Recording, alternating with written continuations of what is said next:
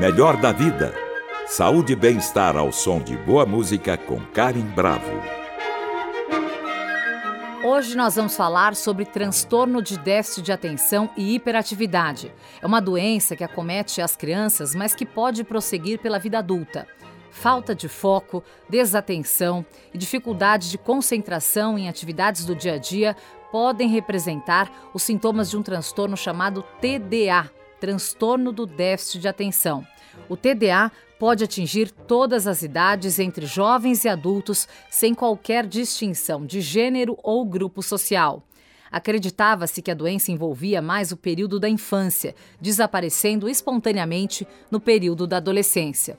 No entanto, estatísticas apontam que o transtorno atinge de 3 a 10% da população infantil e 4% das pessoas adultas no mundo.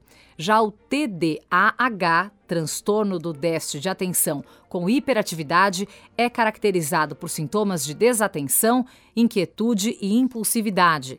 Neste caso, está relacionado à infância e se associa a dificuldades na escola e na relação com outras crianças, pais e professores. De acordo com a Associação Brasileira do Déficit de Atenção, as crianças com TDAH são tidas como avoadas, estabanadas ou ligadas por um motor.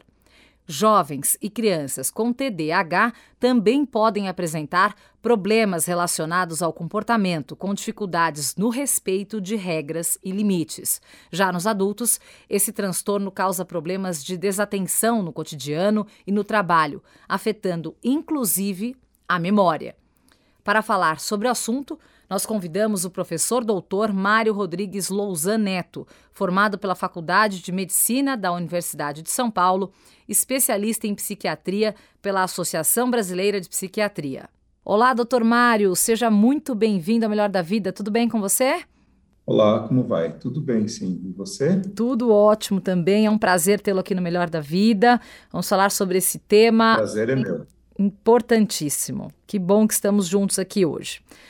Bom, doutor Mário, no geral, é, as crianças são travessas, bagunceiras e desatentas, né? Como é que se estabelece o limite entre a desatenção e inquietude próprias da idade e o comportamento potencialmente patológico?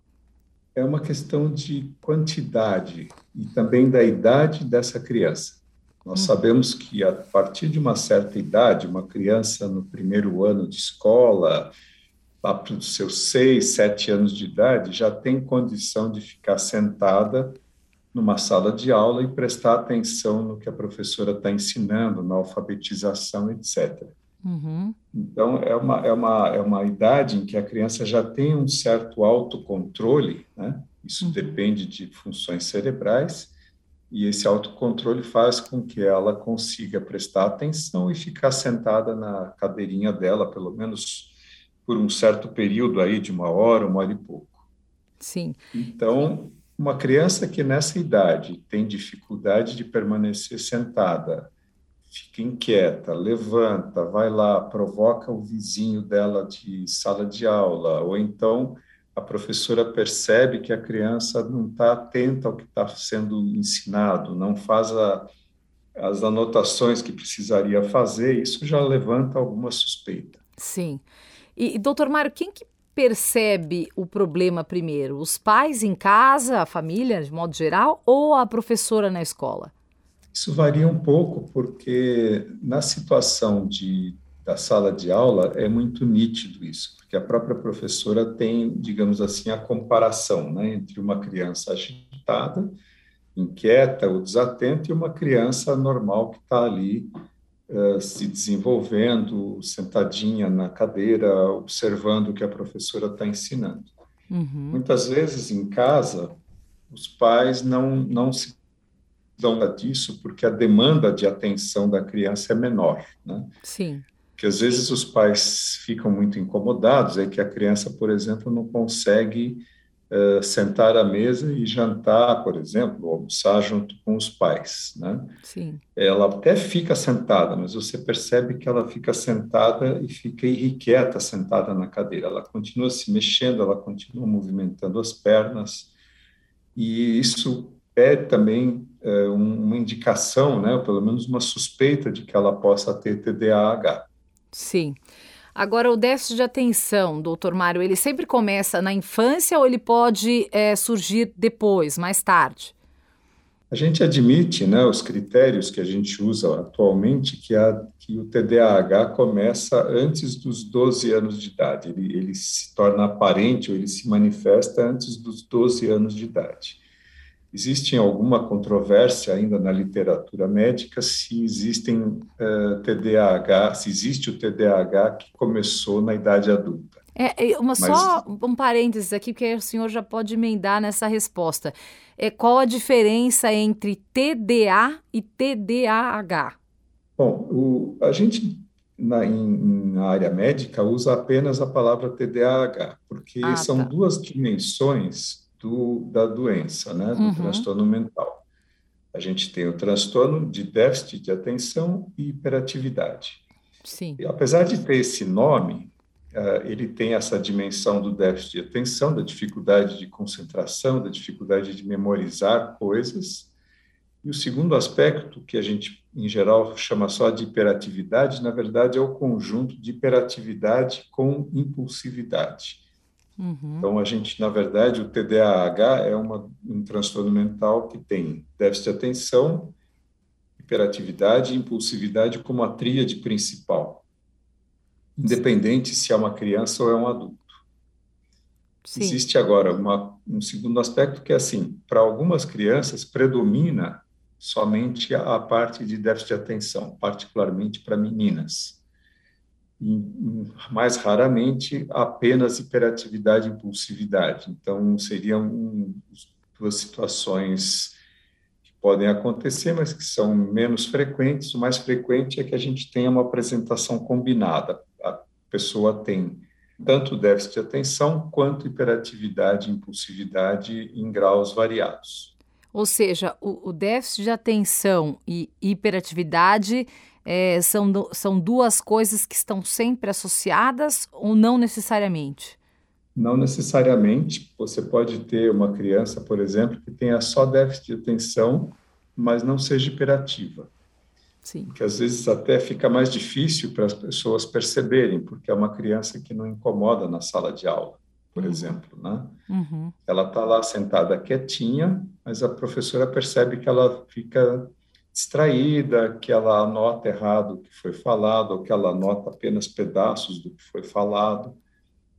Mas chama muito mais atenção uma criança hiperativa porque ela desorganiza a sala de aula. Né? Ela cria uma um ambiente ali onde uh, os demais também acabam uh, sendo atrapalhados, né? Sim. Então, é, esse é um caso que, a, que a, mais rapidamente os pais são chamados na escola. Né?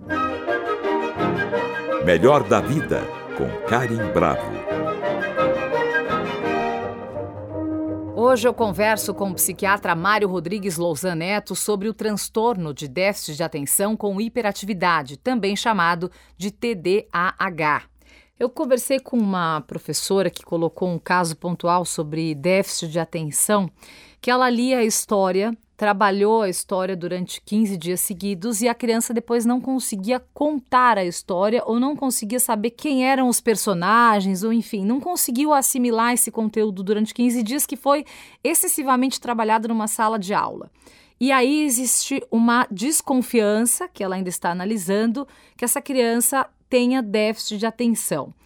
Pode ser déficit de atenção é, ou também pode ser um desinteresse da criança por determinado assunto que não presta atenção porque não lhe interessa, e aí acaba sendo confundido esse, esse diagnóstico. É um diagnóstico fácil de, de fazer ou ele pode trazer dúvidas?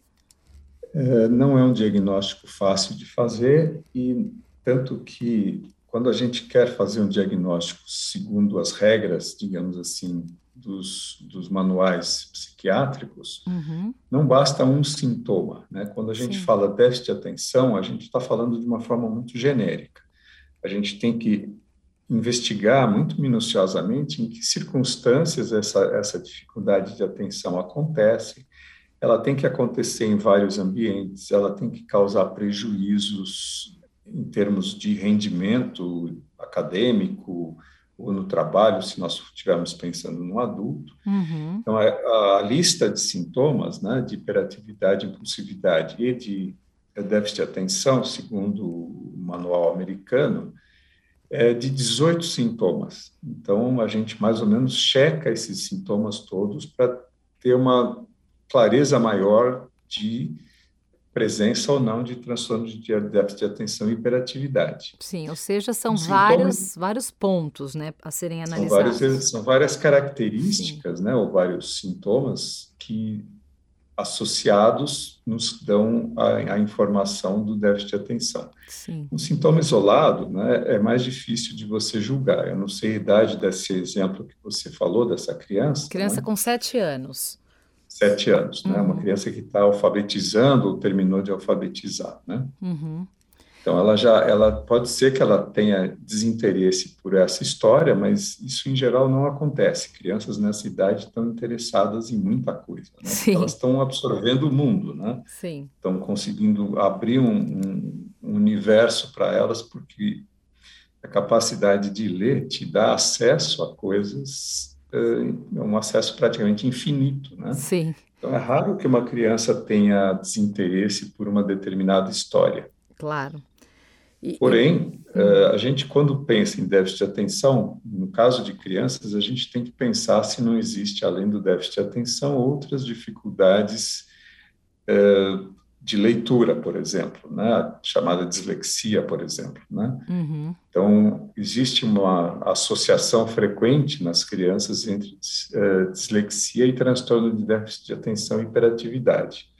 Ah, então, tudo isso precisa ser avaliado, né? Eu acho que a professora fica alerta, uhum. se acha que isso persiste, convém fazer uma avaliação psiquiátrica para se poder uh, detalhar melhor o que está acontecendo, ver qual é o grau de dificuldade, né? Uhum. Às vezes crianças não prestam atenção porque tem problema de audição ou tem problema visual, então Sim. a gente avalia tudo isso, né? Antes de fechar um diagnóstico de TDAH ou mesmo de dislexia, por exemplo. Sim. Você citou adulto agora há pouco, e aí queria ir para esse lado também das pessoas mais velhas. Se você recebe um adulto que se queixa de ser, sei lá, muito distraído e que isso acaba atrapalhando na vida profissional, na vida pessoal. No entanto, o problema passou desapercebido na infância e na adolescência. Como é que você encaminha o diagnóstico nesse caso? Basicamente, os sintomas são muito parecidos. O que muda é o contexto da vida da pessoa. Né? Uma criança, basicamente, tem dois contextos de vida, casa e escola. Uhum. Um adulto tem contextos de vida um pouco mais complexos, né?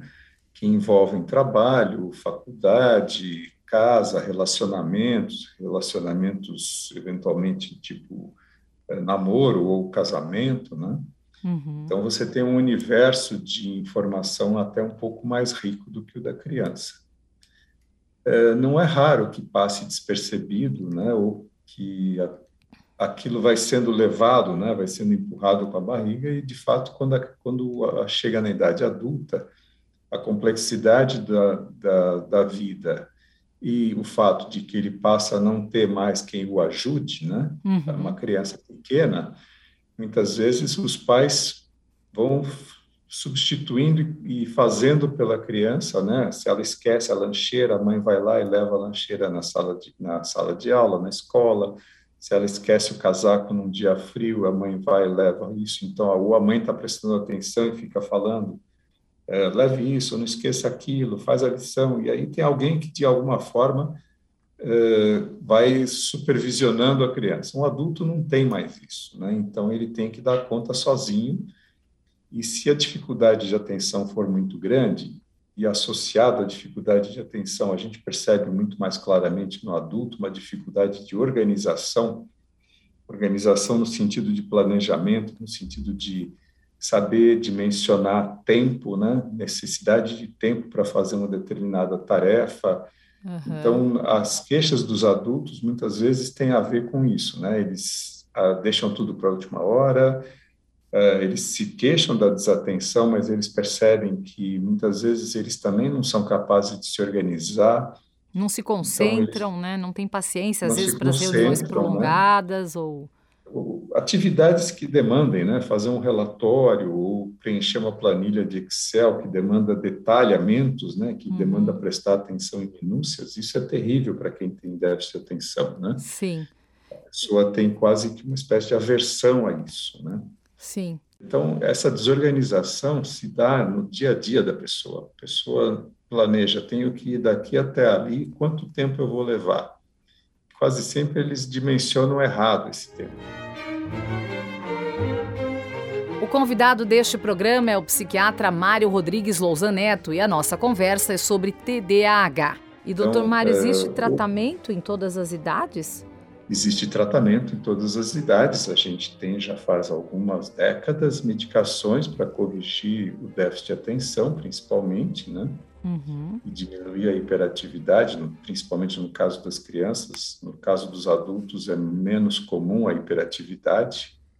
E aí, só abrindo um parênteses, né? O TDAH é um provavelmente um transtorno da maturação do sistema nervoso central. E a maturação vai acontecendo em ao longo da vida, né, da, da, infância até chegar na idade adulta. E a gente sabe que das crianças que têm TDAH, cerca de 50% vão, digamos assim, sarar do TDAH. Sim. A própria maturação cerebral vai, digamos assim, corrigindo o TDAH e o, cérebro vai se estruturando de uma forma tal que os sintomas desaparecem quando ela chega lá para os seus 20 anos de idade. Ah, legal. Entanto, os outros 50% eh, vão ter persistência de sintomas, particularmente a dificuldade de atenção e de concentração e de organização, e aí isso, depois dos seus 20 e poucos anos de idade, depois de chegar na idade adulta, vai persistir ao longo da vida. Sim. E aí isso vai depender um pouco de qual é o contexto da vida dessa pessoa para esse déficit de atenção ser mais ou menos aparente, né? Há, há uma concentração maior de casos desse transtorno em determinadas famílias ou ambientes de trabalho? Existe uma, uma clara é, base genética para o TDAH. Então, uhum. a taxa de herdabilidade, que a gente chama, né, o quanto ele é herdado do ponto de vista genético, é bastante alta.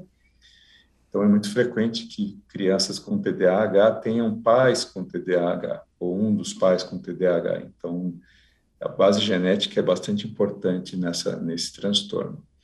Sim. A questão do ambiente, uh, ambientes que exijam mais concentração, que exijam mais controle né, da, da, própria hiperatividade, esse autocontrole, né, a gente chama de controle inibitório, né, a nossa capacidade de segurar a nossa vontade de levantar, por exemplo, né, uhum. numa determinada circunstância.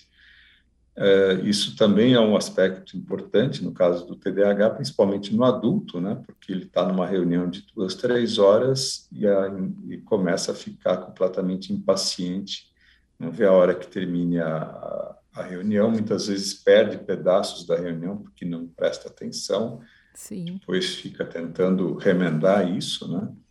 Agora, por outro lado, a gente percebe também que muitos adultos vão trilhando um caminho em que eles tentam evitar, por exemplo, profissões que exijam muita concentração. Né? Eles procuram, às vezes, profissões onde você possa você dependa menos daquela concentração horas a fio para poder exercer a profissão. Então, alguns, algumas pessoas com TDAH conseguem uma adaptação boa. Então, são dois aspectos, né? a gravidade da doença para uma determinada pessoa e a, o quanto o ambiente dela demanda alguma coisa. Né? O, dependendo de, desses dois aspectos, você pode ter pessoas com TDAH que não não tem, digamos assim, os sintomas, ela contorna, ela consegue de alguma forma driblar os sintomas. Sim. E, doutor, transtorno de déficit de atenção e hiperatividade pode estar associado a outros distúrbios psiquiátricos, como depressão ou transtorno bipolar? É frequente que no transtorno de déficit de atenção e hiperatividade você tenha outros transtornos mentais associados, que a gente chama de comorbidades, né? Uhum. Uh, essas comorbidades dependem um pouco da faixa etária, então, numa criança muito pequena, eventualmente, transtornos do espectro autista, ali pelos seus dois, três anos de idade, pode acontecer essa comorbidade, então ela precisa ser diagnosticada, né? Uhum. Ambas, ambos os transtornos. Na faixa etária de 7, 8, 10 anos de idade, você tem os transtornos de leitura, principalmente, né? transtornos de aprendizagem em geral. Na adolescência é muito comum uh, um risco maior de uso de drogas, ah. pela impulsividade, pelo TDAH, pela parte, vamos dizer, mais de é, desatenção, a gente sabe que há um risco aumentado de uso de drogas por essa população. Algum tipo de droga adulta, específico ou não, doutor? Ou no não, geral? varia muito de caso para caso, né? mas a gente sabe que é o percentual de adolescentes com TDAH que usa drogas é muito maior do que o percentual de pessoas sem TDAH usando drogas. Hum. E vice-versa, né? Sim. Muitas vezes a gente pega pessoas que fazem uso de drogas e aí você vai investigar e você detecta o TDAH nessas pessoas. Né? Sim. E no, no caso dos adultos, né, que você tinha perguntado, uh, os principais, as principais comorbidades vão ser ansiedade, depressão, transtorno bipolar também, embora um pouco menos, uh, algumas, alguns problemas da personalidade também podem aparecer como uma comorbidade, uhum. e também no adulto uh, a questão do uso de drogas. Agora, como é que é feito então, esse... É uma doença mais complexa do que parece à primeira vista. Né? Sim, com certeza. E como é que é feito esse tratamento? É, Existem medicamentos é, bons? E, e, e como é que é feito o tratamento nas crianças e nos adultos? Qual que é a diferença, doutor?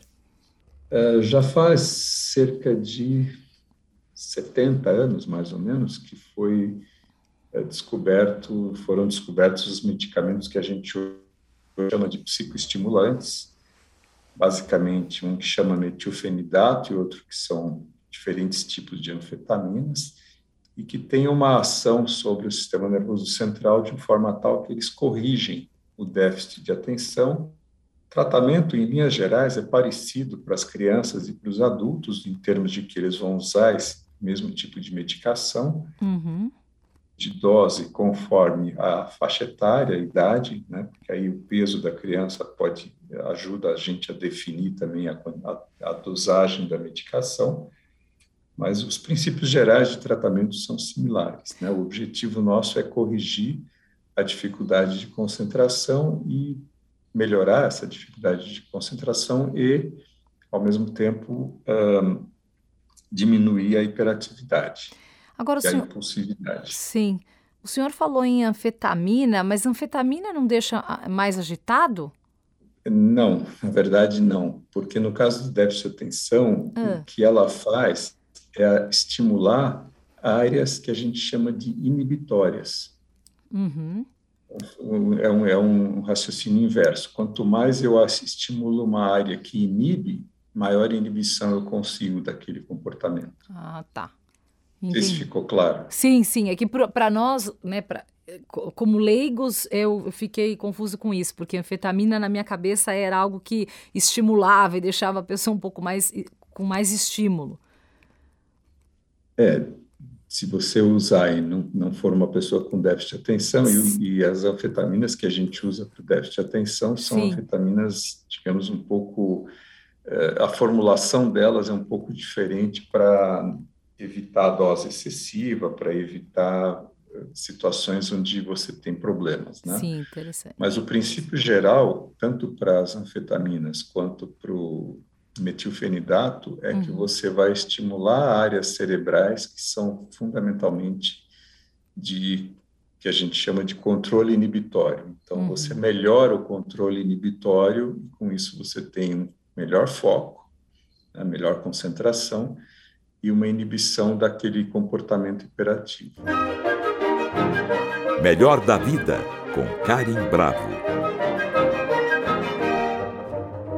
Hoje eu converso com Mário Rodrigues Lousan Neto sobre TDAH. E o paciente nota logo os efeitos benéficos desses medicamentos, doutor? A resposta é rápida? é relativamente rápida, né? A gente, em geral, começa com dose pequena, né? Para evitar efeitos colaterais ou para sentir a, a, tolerância que a pessoa tem para a medicação sendo utilizada. Ideal, a percepção da pessoa de melhora é, vai acontecendo quase que naturalmente, né? E a gente usa esse também como um parâmetro para chegar à dose adequada para essa pessoa. Sim. E esses medicamentos que estão aí disponíveis no mercado para TDAH provocam efeitos colaterais ou não?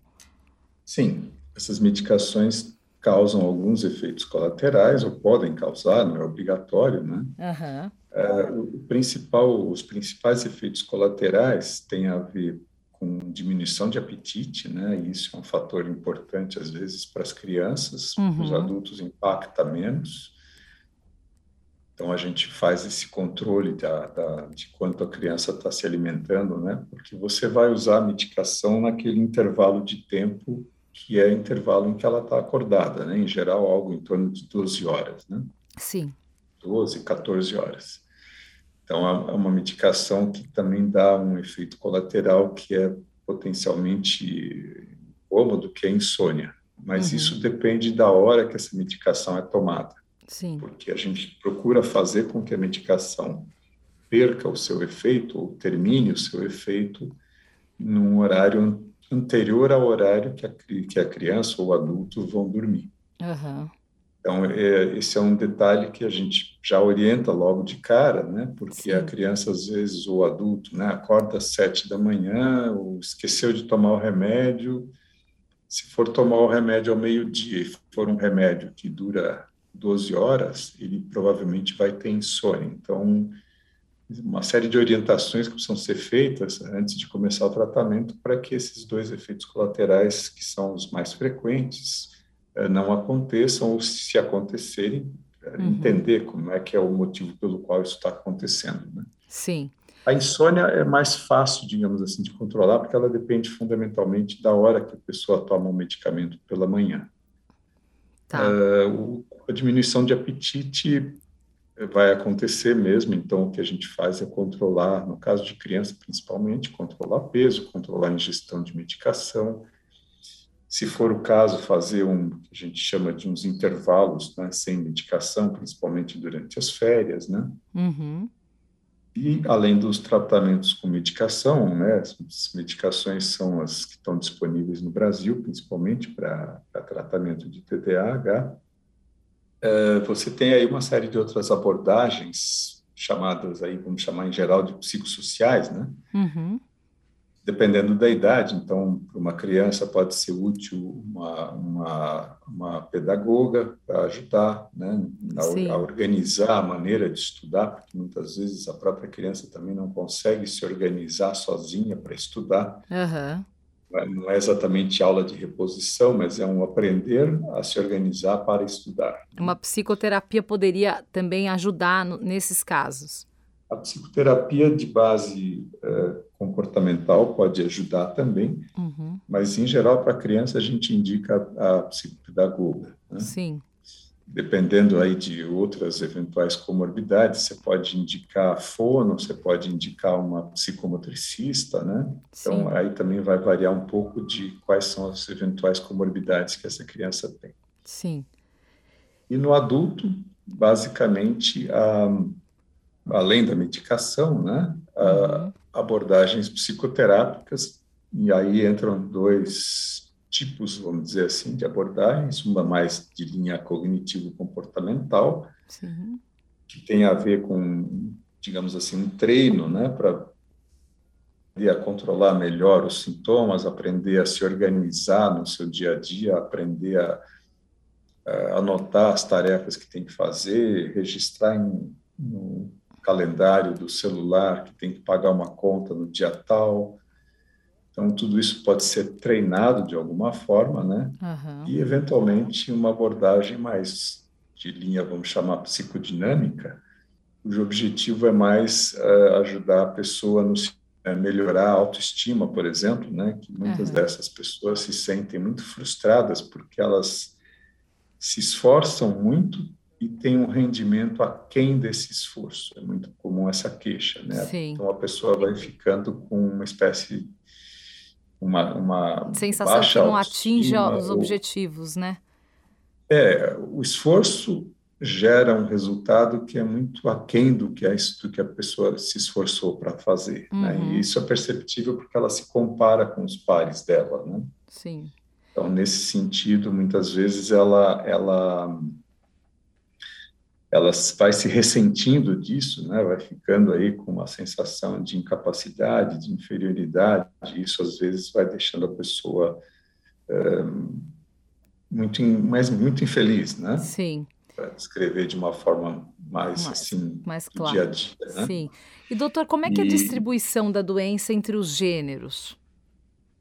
Temos é, mais homens é mais, ou mais mulheres? É, um pouco mais frequente entre meninos do que meninas, uhum. mas a proporção entre os adultos é parecida entre homens e mulheres. Tá. E que dicas você daria aos portadores de TDAH? no dia a dia, como lidar com isso sem deixar que, que, que, que a doença abale tanto as pessoas, ou atrapalhe na vida social, ou atrapalhe na vida profissional? Se a pessoa tem essas dificuldades, já, já tem problema, já tem a percepção de que a, a vida dela está atrapalhada ou ela não consegue sozinha dar conta da vida dela, eu acho que ela precisa procurar ajuda para uma avaliação e, eventualmente, iniciar um tratamento. O tratamento vai corrigir parte dessas dificuldades e, eventualmente, o que sobrar você vai trabalhar justamente em termos de terapia, né? Sim. Muitas vezes essas pessoas se adaptam e vão criando as estratégias delas mesmas para dar conta do TDAH. Uma coisa trivial, por exemplo, é você deixar a chave que você usa todo dia no mesmo lugar. Sim. Né? todos nós fazemos um pouco isso, né? Para não precisar ficar procurando, né? Muitas vezes o TDAH, por estar distraído, entra em casa, larga a chave, depois não lembra de largou a chave. Sim. Então, no dia seguinte, ele tem que percorrer a casa para tentar achar a chave, o óculos, é. carteira, bolsa, o que quer que seja, né? Por isso que a gente por isso que a gente comentou ali que o diagnóstico é difícil, porque são coisas que todos nós, mesmo as pessoas que não têm TDAH, é, enfrentam no dia a dia, né, doutor? Com a correria, com a vida que a gente tem, é, isso acaba sendo pode, comum, né? A gente pode, de vez ou outra, ficar desatento, esquecer alguma coisa, só que isso não é todo dia, toda hora, o tempo Sim. todo, né? Eu acho que essa, essa é a grande diferença entre uma, um esquecimento que é, vamos dizer, trivial para um, uma pessoa sem TDAH, esqueceu hoje, mas amanhã já lembrou, já corrigiu, ou então esqueceu, mas daí para para pensar um pouco, tenta ver o que é que fez e consegue fazer esse trajeto, né, e uhum. perceber onde é que deixou aquilo que tinha eh, perdido. Sim. Então, é, o, a questão do TDAH é que você tem um pouco disso na população geral, né, em algum grau pequeno em geral, mas no TDAH isso acontece de uma forma não só mais intensa, mais assim espalhada na vida dele, né? espalhada no todo da vida dele. Então, isso também nos ajuda a fazer um diagnóstico. Claro. Bom, doutor, foi muito bom a nossa conversa. Nós conversamos com o professor doutor Mário Rodrigues Lousa Neto, formado pela Faculdade de Medicina da Universidade de São Paulo, especialista em psiquiatria pela Associação Brasileira de Psiquiatria. Muito obrigada pela participação, doutor Mário, e até a próxima. Foi muito bom conversar com o senhor. Obrigado, o prazer foi meu, fico à disposição. Muito obrigada. Para saber mais sobre nossa programação, acesse o Guia do Ouvinte no site da Cultura FM, www.culturafm.com.br. E para comentários e sugestões, entre em contato através da Central de Relacionamento 0 Operadora 11 2182 3222 ou em nossa página do Facebook Cultura FM Oficial. Siga a rádio no Instagram, underline Cultura FM. Nossos programas também estão disponíveis em podcasts. Procure por Melhor da Vida na plataforma de sua preferência. Trabalhos técnicos Douglas Santos. Apoio de produção Gabriela Reis e Natália Teixeira. Produção Viviana Morila. melhor da vida. Saúde e bem-estar ao som de boa música com Karen Bravo. Realização Rádio Cultura de São Paulo.